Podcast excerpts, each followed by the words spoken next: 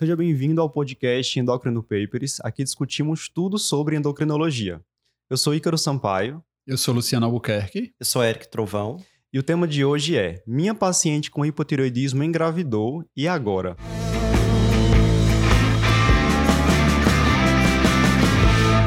Então, a gente sabe que a gestação é um período em que vão ocorrer várias alterações na fisiologia da tireoide. E isso muda a forma como a gente trata, como a gente acompanha uma paciente grávida com hipotireoidismo. Então, acho que a gente já pode começar assim de forma bem objetiva falando quais são as principais alterações que ocorrem na fisiologia da tireoide na gestante. Isso, Ícaro, né? A gente precisa estar atento a essas alterações fisiológicas para a gente poder interpretar, né, inclusive a própria função tiroidiana daquela, daquela paciente. Então, fisiologicamente, a gente sabe que um, uma das maiores interferências na fisiologia normal da tireoide vai ser o beta-HCG, né, produzido pela placenta. Porque ele tem uma, uma, uma, na sua estrutura uma homologia com o TSH. Ambos são hormônios glicoproteicos e que têm estruturas semelhantes. Então, o HCG ele é capaz de se ligar ao receptor do TSH na tireoide e estimular essa tireoide como se fosse o próprio TSH. Né? E ao fazer isso, inclusive, a, a, tireoide da mulher gestante pode aumentar um pouco, você pode ter um, ter, ter um bócio devido a esse hiperestímulo, começa a produzir mais hormônio tireoidiano, e aí, claro, o que, é que vai acontecer? Com o feedback na hipófise, os níveis de TSH tendem a cair um pouco para tentar compensar isso. Na maioria das mulheres, vai ter uma certa compensação, mas se essa mulher já tiver alguma doença prévia da tireoide, pode ser que isso realmente leve a alguma alteração da função tireoidiana, ou se você tiver excesso de HCG, como acontece, por exemplo, na hiperêmese, você pode acabar tendo o que a gente chama de hipertireoidismo transitório da gestação. Né? É, mas essa não é a única alteração. É, existe também a questão da, da TBG, que é a globulina ligadora de hormônios tireoidianos, que a gente sabe que pelo hiperestrogenismo ela vai estar sendo sintetizada em maior quantidade. A gente sabe também que ela é menos degradada. Ela é mais sintetizada e ela é menos degradada na mulher grávida. Então você tem mais TBG. E se você aumenta a TBG, se você dosar os níveis totais de hormônios tireoidianos, T4, T3 total, eles vão estar altos. Né? Então isso pode falsear aí, a, a, a, se você não estiver atento a essa alteração, né, atrapalhar na hora da sua, da sua avaliação. É, e é um período em que há uma grande demanda por hormônios tiroidianos, né, pelo feto. Então a gente tem até Isso. a 14 acho que 16 semana, uma dependência Total, Quase total, né? total. Né, daí a importância maternos. da tireoide produzir mais hormônio do Exato. HCG agilar. Isso não é isso, à toa. É, isso, isso, né? é, isso é a fisiologia. Isso é fisiologia. Né? Isso é. é preciso que isso aconteça por causa do feto. E além de aumento na demanda, a gente tem uma maior inativação também de hormônios tireoidianos na placenta, né? A gente é, aí... Ela tem a deiodinase, tipo, tipo 3. Tipo 3 né? E a adenose tipo 3 da placenta, que não deixa de ser uma proteção. Para no caso de se você tiver excesso de hormônio tireoidiano da mãe, isso não passar para o feto, né? Mas ao mesmo tempo isso degrada mais hormônio tireoidiano e aumenta a demanda da tireoide produzir mais. Mais uma vez a importância da gente ter o HCG ali hiperestimulando uhum. essa tireoide. É, a, ela permanece aí no estado de hipertireoidismo fisiológico, né? Para tentar atender essa demanda aumentada. Isso. É como se tivesse trabalhar pelos dois, né? É, a gente exatamente. brinca muito que gestante tá comendo pelos dois, aí a tireoide da gestante tá trabalhando tá pelos trabalhando dois, pelo menos dois. até essa 14 16 semana vai ser, vai ser nessa linha aí de raciocínio. É, até a tireoide do feto, né, tá pronta para assumir. É, é, interessante a deiodinase, a gente pensar na deiodinase mais nessa linha de proteção, né, do que como de Isso. inativação, né? Porque com, quando você pensa em proteção, você até associando a história do hipertiroidismo, você sabe que no hipertiroidismo aumenta também um, um pouquinho a função da deiodinase, aí ajuda você a raciocinar nessa, nesse sentido. Né? Então a deiodinase tem essa, essa finalidade aí de, de, proteção, a D3 no caso. E uma coisa interessante, a partir do momento em que a gente tem essa formação da tireoide fetal, é a necessidade de iodo materno uhum. para que o feto possa sintetizar seus próprios hormônios tireoidianos. Além disso, além dessa maior necessidade de iodo pelo feto, a gente sabe que existe um aumento da filtração glomerular na gestante. E isso vai fazer com que ela perca é, uhum. iodo né, por via renal. Então, o pool materno de iodo, ele é alterado isso. na gestação, né? É daí que vem aumento de necessidade, de que é o que a gente vai até discutir. Eventual, é. né? Mas assim, lembrar que a nutrição fetal vai, vai passar para a mãe, obviamente, né? Ele tá ainda ali e o cordão umbilical tá ligando diretamente nesse sentido, né? E são justamente essas alterações na fisiologia que às vezes tornam difícil a interpretação da função tiroidiana Isso. na gestante, né? Saber se o TSH está no alvo, se é um hipotireoidismo, se é um hipertireoidismo ou é um TSH fisiológico suprimido. Então, qual o valor de referência na prática clínica adotado de TSH na gestante? Depende. Aí você vai depender da literatura. Se a gente for na linha de, ó, tô lendo o guideline, tô seguindo o guideline, é, o guideline em geral ele pede para você reduzir o limite inferior em 0,4, é, reduzir o limite superior em 0,5. Tinha aquela. A, algumas pessoas veem em alguns laboratórios aquele valor de referência por semestre, né? Trimestre. Que é, por, por trimestre, perdão. É, mas que a gente na prática pode usar, que o normal é de 0,1 a 4, vamos dizer Isso. assim, né? É, isso vai depender é, dessa condição da frase que você colocou na entrada. Né? Se a paciente já tem hipotiroidismo prévio e engravidou, está planejando engravidar, a gente coloca que existe um alvo de 0,1 a 2,5. Então, assim, a gente recomenda que se a mulher tem hipotiroidismo e está tratando, que ela engravide com o TSH nessa faixa, né? É, e não com o TSH de 3, 3 e pouco. Não que seja proibitivo, vou ter algum problema por causa disso. Não, é só um alvo que ali já está, vamos dizer assim, compensando essa, essa necessidade imediata do começo e que talvez você demore um pouco para ir no seu médico e tal. Então, se você tem hipotiroidismo, o ideal é essa faixa um pouquinho mais restrita. Se você não tem hipotiroidismo, se é uma, uma mulher eutroideia, não tem nenhuma outra alteração prévia, Aí, por essa adaptação, o TSH, a faixa de normalidade ficaria de 0,1 a 4, né? É, é, fica fácil a gente entender o motivo dessa queda, né? Porque vamos pensar que, pelo que o Cristiano falou, estou baixando 0,4 do limite inferior e 0,5 superior. Então, considerando o TSH normal de 0,5 a, a, a 4,5, eu iria, Isso. então, na gestante, ter 0,1 a 4. Né? E é fácil a gente entender quando a gente entende o que a gente, o que a gente acabou de falar da fisiologia. Você tem um estado em que você por excesso de ação do HCG na tireoide, você tem um feedback negativo e o TSH cai. É. Então é normal o nível de TSH ser mais baixo. Agora, o ideal, assim, até a diretriz da ata coloca, é que o ideal é que cada serviço, cada é, centro tivesse a, a os seus faixa. valores de referência normais para aquela população. É. A gente sabe que isso não vai ser a realidade não. da maioria dos lugares, e aí a gente realmente vai ter que usar um valor, né, como esse, assim, geral, empírico, de 0,1 a 4. Então, se chegar hoje uma gestante aí, primeiro trimestre, fez um TSH que entrou aí no bolo dos exames de pré-natal. O valor de referência que eu vou adotar é esse, de 0,1 a 4. Isso, fechado. Qualquer Isso. trimestre, porque antigamente tinha Luciano Antes citou. Zero, tem, vai, tem laboratório hoje em dia. E ainda vai, você vê no, de 2, 2,5, 3, 2,5, 3, 3,5 e cada um bota, fica meio bagunçado ali a história, né? É, mas... Se a gente for pegar o pé da letra, tem, o cara coloca até essa, esse valor da referência do, do, do T4, a subida do T4 por semana, a partir da sexta semana até a décima sexta, sobe 5% por semana. E no final né? soma 50% de aumento Isso, do T4 são 10 total. semanas aumentando, né? 10 vezes 5, 50, a continha lá da, da matemática. Mas isso aí é, também é uma coisa ali muito é, que você está generalizando o individual, que aí não dá para fazer isso, né? Tá. É uma coisa que eu acho que vale a pena, porque a gente está falando aqui T4 total, TBG, talvez o povo em casa esteja dizendo, e o T4 livre? Sim. Né? E aí, o T4 livre da gestação? Porque como você tem um efeito, geralmente a gente aprende isso, né? Como você tem um efeito na TBG, do, do estrógeno, que vai ter na gestação, se você aumenta muito TBG, né, isso vai falsear o T4 total, por isso que a gente não dosa fração total para diagnóstico de, de disfunção tiroidiana, a gente dosa o livre. Na grávida, a gente só tem que ter um cuidado, porque as técnicas que a gente usa, as técnicas laboratoriais que a gente usa geralmente para dosar esse hormônio na gestante, elas são falhas.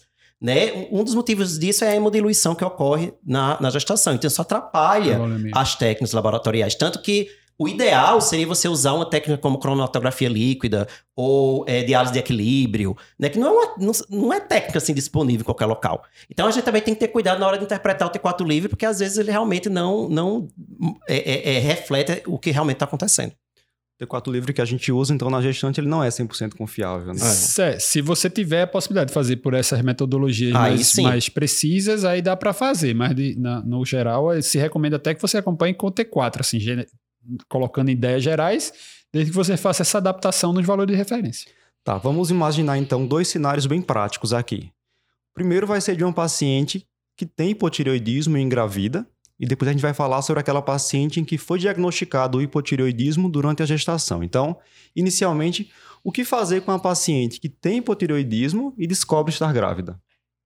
Aumentar a dose da levotiroxina que ela está tomando, né? Assim, Exatamente. É, é, essa aí é a primeira resposta rápida, beta né? Beta positivo. É, beta já. positivo. Inclusive, eu acho que tem que orientar previamente, Isso. né? A mulher numa faixa, numa faixa de idade fértil, se você está tratando, você tem que dizer, olha, minha filha, se você descobrir gravidez aumente a dose do seu remédio. Você escolhe dois dias na semana, toma dois comprimidos. Pronto. É uma forma, porque geralmente você aumenta de 20% a 30%.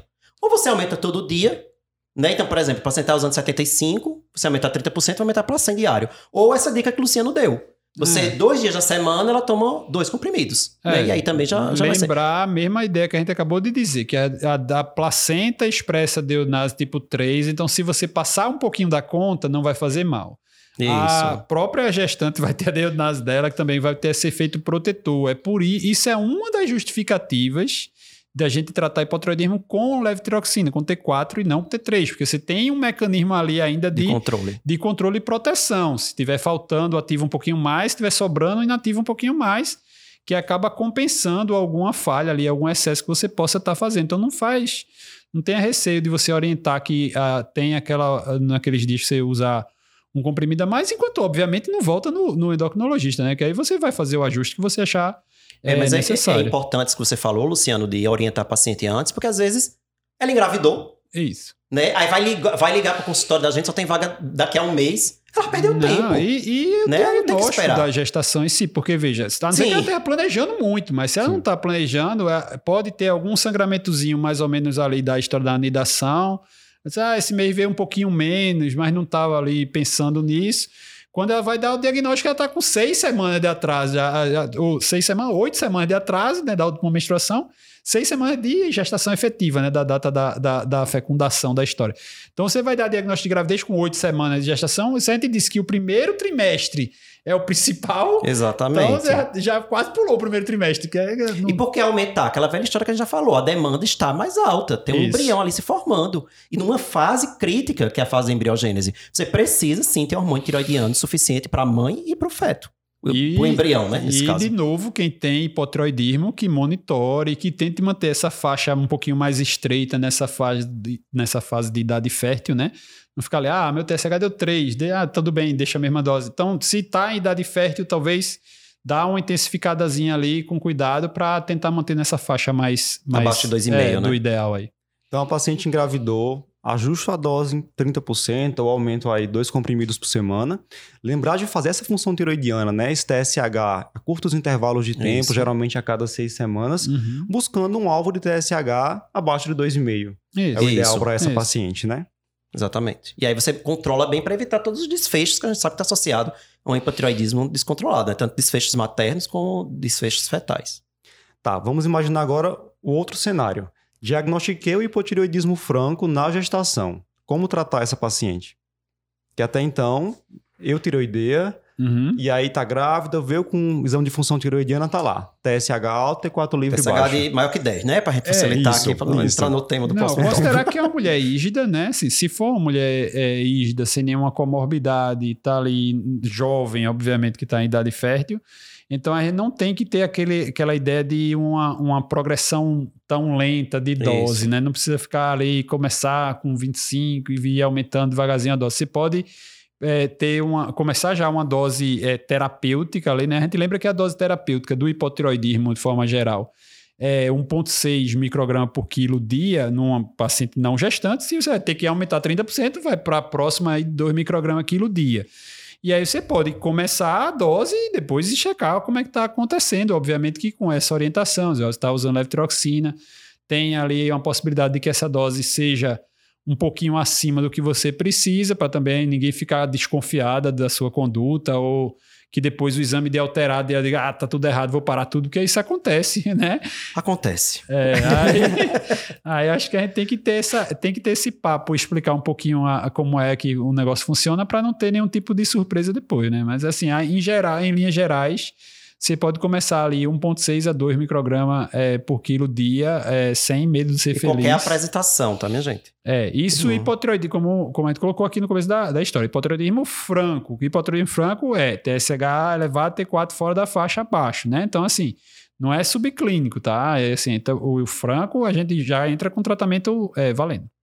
É, e não há nenhum risco do tratamento com levotiroxina para o feto. Isso. Eu já vi médicos suspender levotiroxina. O risco para o feto é o hipotiroidismo franco. Isso. Aí é bem, bem perigoso. E o segmento vai ser o mesmo, né? Então começou essa dose mais, mais alta de levotiroxina, TSH a cada seis semanas, com alvo aí menor que 2,5. É, assim, e, como... lembrar, é assim, se for, ah, sei lá, o paciente tá muito descompensado, mas é difícil, né? Porque se ela tiver muito descompensada, ela nem engravida, né? Mas assim, Exatamente. É, se ela tiver, é, assim, um, um pouquinho mais fora da faixa, lembrar que o T4 vai, vai responder mais rápido, embora como tem essa interação do, do HCG é, com o TSH, você pode acabar conseguindo responder rápido, mas sempre checar junto, né? Chegar a T4 junto para estar tá acompanhando aí de perto. É, como o Luciano destacou bem agora, a gente está falando aqui da paciente com hipotiroidismo franco, né? Aquela que tem o TSH alto, T4 livre e baixo. Se for hipotiroidismo subclínico. Aí é todo... é fuzuê. é, fica aquela dúvida, né? Toda é... gestante com hipotiroidismo subclínico precisa ser tratada? Até, até definir hipotireoidismo subclínico na gestante é uma confusão, dá uma confusãozinha para algumas pessoas, né? Porque a gente falou, ah, o normal é 2,5, então entre 2,5 e 4, e aí, ou 2,5 e 4,5, é subclínico, não é subclínico, posso dizer que é, posso dizer que não é. É, para que é óbvio, primeira informação básica, hipotireoidismo subclínico é quando o T4, T3, os hormônios efetivos estão dentro da faixa normal e o TSH está fora. Né? Então, o hipo subclínico, o TSH está acima é, do normal, né?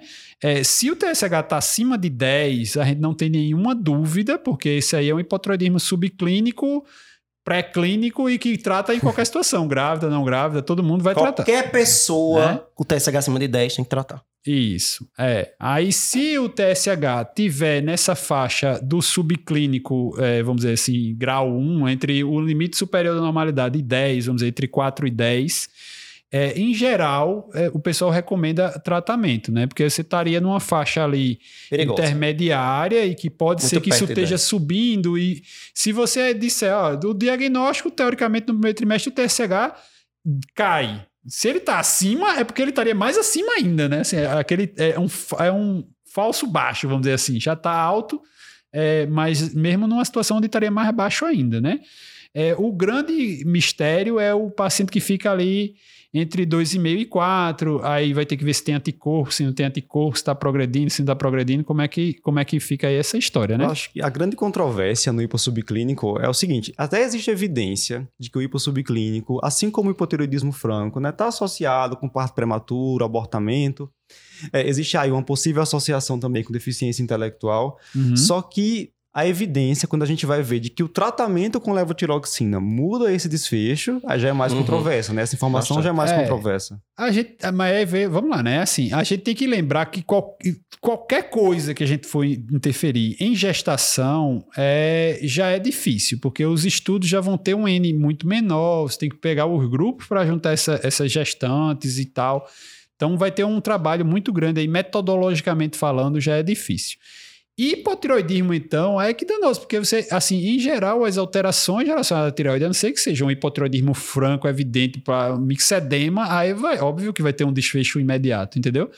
Mas aí você falar, ah, tem um impacto no, no, no, potencial intelectual. E qual é o controle? Como é que você vai comparar com o quê? Assim, você não tem muito. É, é até difícil você definir o que é um hipossubclínico. Isso. Só o fato da definição ser difícil já atrapalha no desenho da, dos estudos. É. Aí é muito difícil fazer, conseguir fazer um estudo que mostre isso. Então, em geral, cai um pouquinho na, nessa linha do, do bom senso, como a gente falou, né? Então, assim, acima de 10 ele vai progredir. Acima de 4 se tem anticorpo positivo ou ultrassom alterado, é meio que assim, recomenda fortemente que você trate. Se não tem, tem só o TSH alterado, aí vai cair naquele. É, pode tratar, pode, deve tratar, né? Assim, por isso que usa essas terminologias na, na metodologia científica é relacionada ao nível de recomendação baseado no nível de evidência científica, né? Então, assim, deve ser tratado, pode ser tratado, esses, esses termos a gente tem que se habituar a eles também, assim, na, na rotina, né? É, Existem estudos, é, um clássico foi a história do estudo publicado na New England, ele mostrou que não teria impacto, é, assim, dessa história de você tratar ou não tratar, mesmo na paciente que tinha histórico de, de de abortamento e anticorpo positivo, né? Mesmo nessa faixa. Só que a maioria dos pacientes na verdade, tinha um TSH ali muito próximo de 4, né? Então, assim, mesmo as pacientes que teoricamente doentes, era muito pouco doente, né? Acho que só tinha 20 pacientes com TSH acima de 10. Aí, como é que você vai dizer que não vale a pena tratar um N muito pequeno, né? Você não, não tem como você ver isso. É complicado. A diretriz, inclusive, saiu a diretriz da ATA em 2017, né? E que ela pega até esses pacientes entre TSH entre 2,5 e 4 e diz: se o anticorpo for positivo, você Pode. Pode. Considere. É, pode. Né?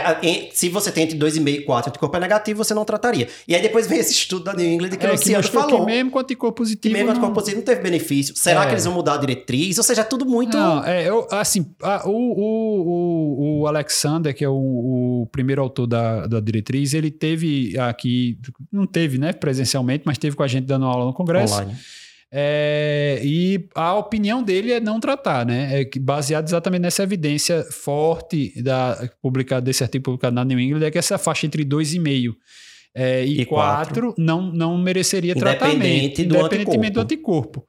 Mas, é, assim, não está escrito em canto nenhum, né? Então, assim, a gente, se não tá, como a gente acabou de falar por aqui, se não está escrito, você pode tomar como conduta pessoal a, a, possibilidade de que pode, porque o, o pode ser, você pô, vai combinar com o paciente, né?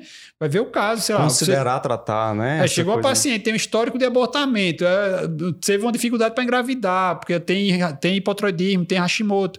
Tem essa dificuldade toda. Um monte de história de abortamento. É, e a família não consegue, não sei o que, tá ansiosa, expectativa danada. Não, meu filho, não vou tratar não, porque o gajo... Ah, você é, não tem. Você, você tem que individualizar, tem que cuidar. Tem que, tem que direcionar. É, eu, na minha prática, geralmente, entre 4 e 10, eu, a minha tendência é de tratar, né?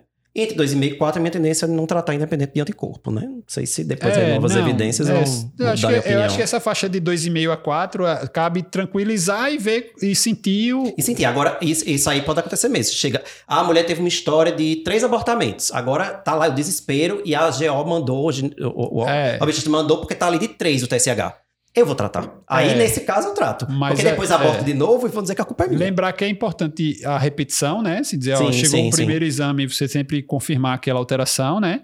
É óbvio que a gente está falando de uma paciente que não teve diagnóstico antes, entendeu? Se ela já tinha um diagnóstico prévio, você ajusta a, a faixa que você quer. Mas se ela não tem diagnóstico, aí você repete o exame para confirmar e aí vá, vá sentir se você vai tratar ou se você vai iniciar tratamento para ela ou não. Mas lembrando que isso aí, assim, a, a, evidência atual é que essa faixa não tem, não tem benefício. benefício comprovado de que vai Agora ter... também, se você decidir tratar, por exemplo, o paciente tá, o exemplo que eu dei de 3, você tem que chegar abaixo de 2,5. Às vezes 12,5 de levotiroxina resolve e não vai fazer mal. Isso. Uma dose então também não é algo que vai botar a saúde da mãe nem do, do feto, é. muito menos do feto, de novo, porque tem a proteção da placenta. É. Não vai colocar em risco. Lembrar de otimizar tudo. Aí vai ter que ver a história do, do da reposição vitamínica, se está adequado ou não, se ela está tomando direitinho ou não. Para checar essas coisas, às vezes, uhum. né? Dá, dá Então, assim, só para organizar o raciocínio de quem está acompanhando a gente. O que essa diretriz, esse guideline da ATA 2017 recomenda, assim, dividindo os pacientes em dois grupos. Aquela gestante anti-TPO positivo, com TSHI entre 2,5 e 4, considerar tratamento, maior que 4, recomenda tratar. tratar. É. Isso. Anti-TPO negativo, entre 2,5 e 4, tranquilo, não, não precisa fazer nada. Tratar. 4 e 10, talvez considerar tratamento, é, maior que 10, 10 deve tratar. Maior que 10 sempre, sempre. trata, é, trata do jeito. Mas aí você vai usar o bom senso, né? Isso. Visualizar cada caso.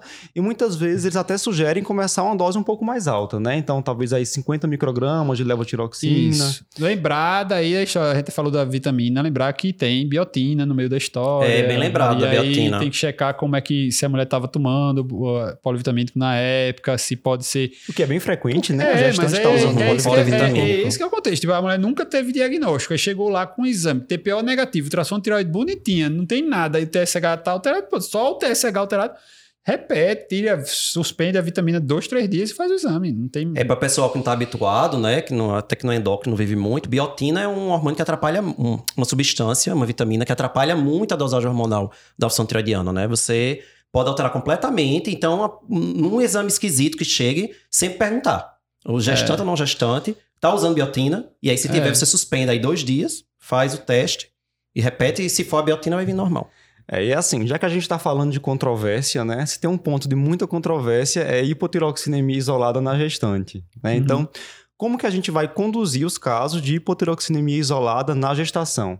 Primeira coisa, a gente tem que definir o que é hipotiroxinemia isolada, né? É. Aquela paciente que tem aí o TSH normal e um T4 livre abaixo do percentil 5 ou percentil 2,5, de acordo com o Uhum. guideline, né? Então, T4 livre baixo com TSH normal. Isso.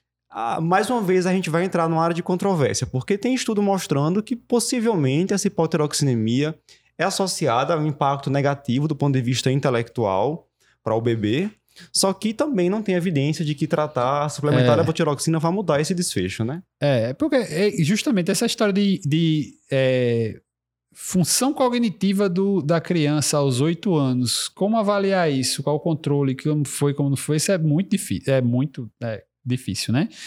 É, mas assim, é, de novo, esse mesmo estudo grande da New England foi publicado depois do guideline, é, mostrou, nesse estudo não teve benefício nenhum em tratar é, hipotroxinemia isolada. Né? Então, se a gente for falar de recomendação atualmente, é, Não tratar. não tratar, né? Hipotroxinemia isolada, de novo, aí vamos de novo, né? Sei lá, a paciente tinha um tumor da hipófise, tratou o tumor da hipófise, e aí apareceu com o TSH normal, T4 baixo, ela tem É hipotiroidismo central. central. Então, assim, é coisa completamente diferente, né? Não Sim. vamos, não vamos misturar bolas aí na, na história, né? É óbvio que aí você ia ter outras condições associadas, mas assim, numa paciente que não tem histórico de nada e que apareceu na gestação com um TSH normal, um T4 baixo, né? Quatro T4 livre. livre. E aí tem que ter um cuidado também, até nesse diagnóstico, que a gente já tinha falado na parte de, de laboratório, que o T4 livre não é 100% confiável. Isso. E aí, aquilo tá, será que aquilo tá certo? Será que isso é um problema É. mesmo é um erro laboratorial? É Ainda tem isso. hemodiluição do começo. Pela hem- é, hemodiluição. Isso. Complicado. É, eu não costumo tratar Eu hipotiroxina também isolada. né? É, a recomendação é essa, né? Mas assim, se, de novo, bom senso. Ah, chegou o paciente com um exame desse padrão, TSH normal, T4 livre baixo.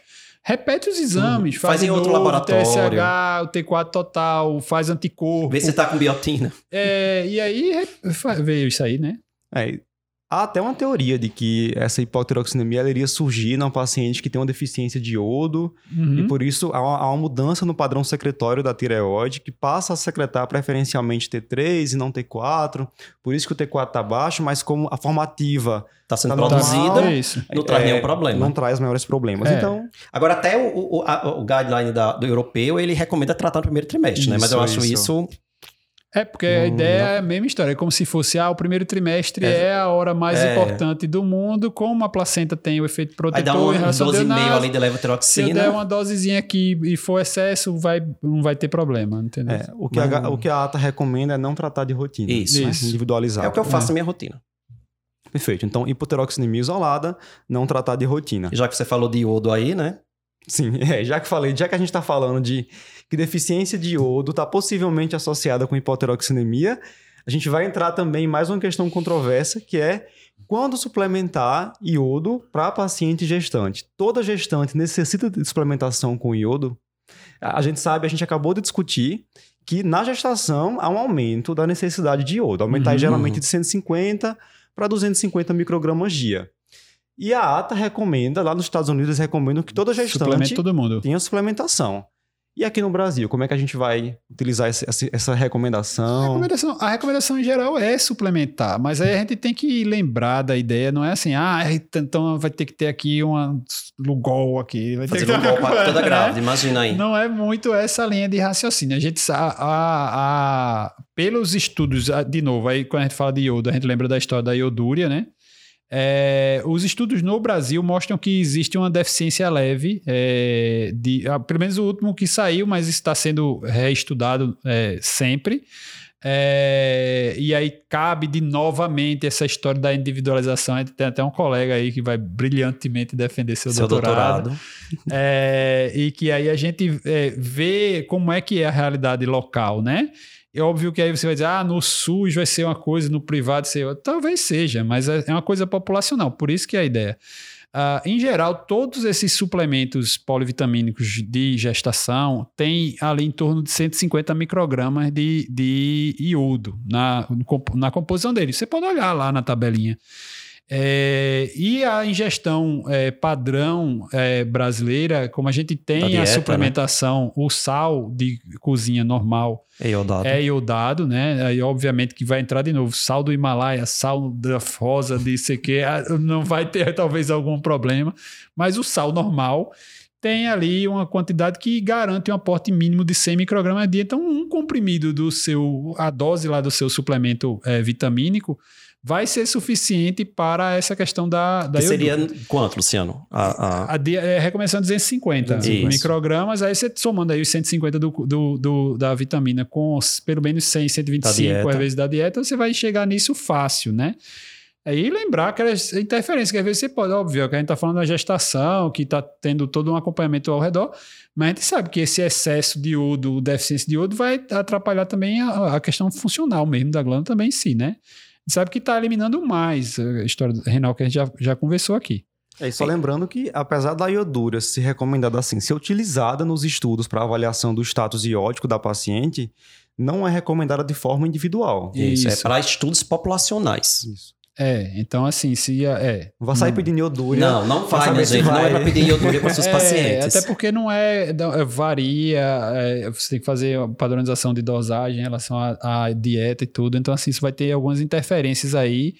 Então, a recomendação é populacional e se você detectar que a paciente naquele dia teve, você vai ter que ver se absorveu, se não absorveu, se o comprimido que ela está usando está correto ou não tem uma série de, de interferências. Mas de uma é. forma geral, é bom esclarecer pessoal que não é para ficar fazendo não. reposição. Ah, vou fazer Lugol aqui para minha paciente. Até porque tem um nível máximo também. Isso. Né? Não deve ultrapassar 500, é, 500 é, microgramas por dia de, de iodo. Então Isso. tem que ter esse cuidado com a é, toxicidade também. Para a toxicidade do iodo, de forma geral, tem própria, em relação à própria tireoide, né? Acaba, pode acabar bloqueando, Isso. né? Então. Aí vai bloquear e vai ser pior. Perfeito. Então, acho que nós trouxemos aqui de forma prática né, as principais informações sobre a abordagem do hipotireoidismo prévio durante a gestação, ou daqueles casos de hipotireoidismo que são diagnosticados durante a gestação.